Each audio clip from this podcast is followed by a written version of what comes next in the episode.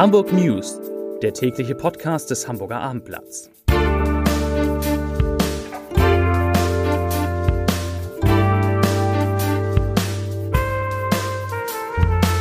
Moin, mein Name ist Lars Heider und heute geht es um das neue Klimaschutzgesetz, das Hausbesitzerinnen und Besitzern in Hamburg einiges abverlangen wird. Weitere Themen. Die Polizei ermittelt nach dem Brand einer Flüchtlingsunterkunft, der Rechnungshof kritisiert den Verkauf von städtischen Grundstücken und an einer Tankstelle in Hamburg wurden Benzin und Diesel verwechselt einen ganzen Tag lang. Dazu gleich mehr, zunächst aber wie immer die Top 3. Die drei meistgelesenen Themen und Texte auf abendblatt.de. Auf Platz 3 Butter, Kaffee, Milch, was jetzt alles wieder billiger wird. Auf Platz 2 13-Jähriger bei Fellaktion im Wald von Baum erschlagen. Und auf Platz 1 vermisster US-Austauschschüler in Prag gefunden. Das waren, das sind die Top 3 auf abendblatt.de. Hamburg macht ernst mit dem Klimaschutz. Über die verschärften Ziele hatten sich SPD und Grüne bereits im vergangenen Jahr geeinigt. Heute hat der Senat den Entwurf des neuen Klimaschutzgesetzes beschlossen. Darin werden zum einen die neuen Ziele festgeschrieben, nach denen Hamburg bis 2030 bereits 70 Prozent weniger CO2 ausstoßen soll als im Vergleichsjahr 1990. Bisher waren nur 55 Prozent geplant. Zudem soll Klimaneutralität bereits 2045 und nicht erst 2050 erreicht werden. Um diese ehrgeizigen Ziele zu erreichen, erlässt die Stadt massive neue Pflichten vor allem für Immobilienbesitzer. So müssen künftig beim Heizungstausch deutlich mehr erneuerbare Energien zum Heizen eingesetzt werden. Es wird eine Solargründachpflicht eingeführt. Für offene Stellplatzanlagen gilt eine Pflicht zur Errichtung von Photovoltaikanlagen. Auch wer sein Dach saniert, muss Solarzellen kaufen. Zudem soll die Infrastruktur für Strom, Wasserstoff, Wasserstoff und öffentliche Ladepunkte für Elektrofahrzeuge massiv ausgebaut werden. Durch diese ordnungsrechtlichen Vorgaben erwartet der Senat eine Einsparung von drei Millionen Tonnen CO2 bis 2030. Die Kritik des städtischen Rechnungshofs ist immer ein Fest für die Opposition in Hamburg, so auch jetzt. Vor allem bei den Themen Oberbillwerder und Hochwasserschutz sei nicht einwandfrei gearbeitet worden, kritisieren die Finanzprüfer.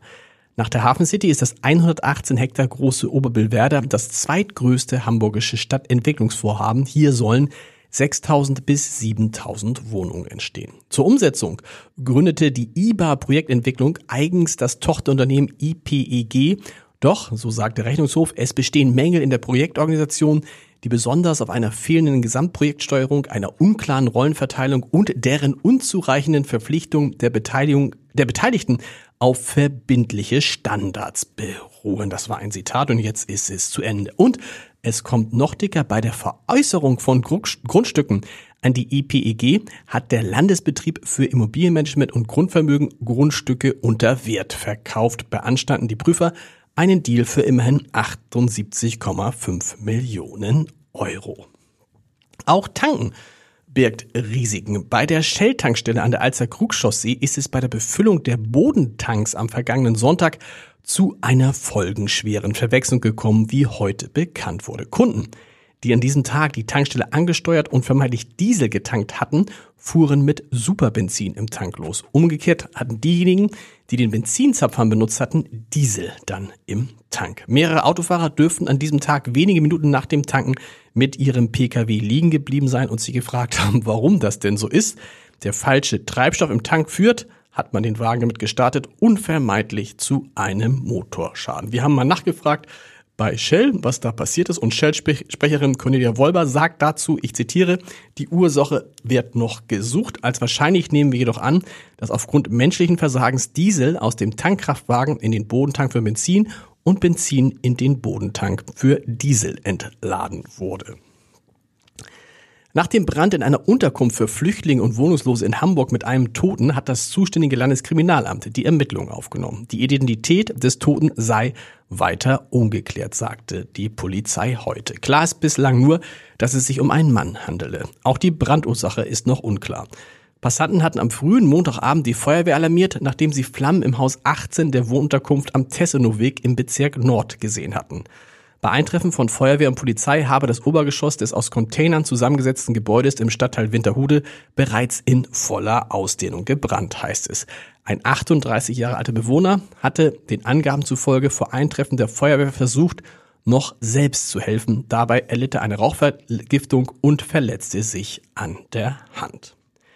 RTL investiert doch noch in Journalismus in Hamburg. Tim Melzer hat seine Partnerschaft mit dem Fernsehsender verlängert. Seit 20 Jahren ist der Hamburger Koch und Gastronom bereits im Fernsehen unterwegs. Nun wird der Vertrag auch um Audio, Print, Digital und Social Media Angebote erweitert. Das heißt, RTL Deutschland kriegt den kompletten Tim Melzer. Dabei soll der auch neue Konzepte mitentwickeln. Abgesehen von neuen Folgen der bereits laufenden Vox-Sendung Kitchen Impossible und Melzer und Hensler liefern ab, sowie der RTL-Sendung Viva la Diva, Wer ist die Queen und dem kulinarischen Podcast Fiete Gastro sind also auch neue Projekte geplant. Eins wurde schon bekannt.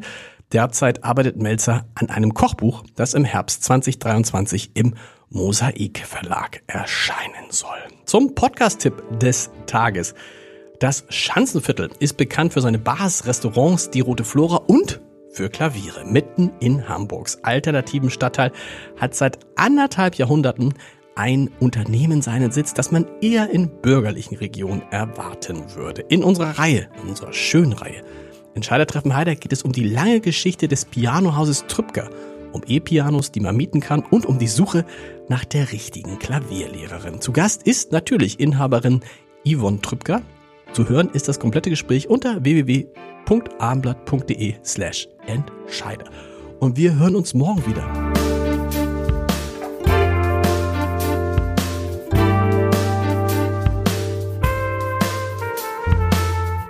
Weitere Podcasts vom Hamburger Abendblatt finden Sie auf abendblatt.de slash podcast.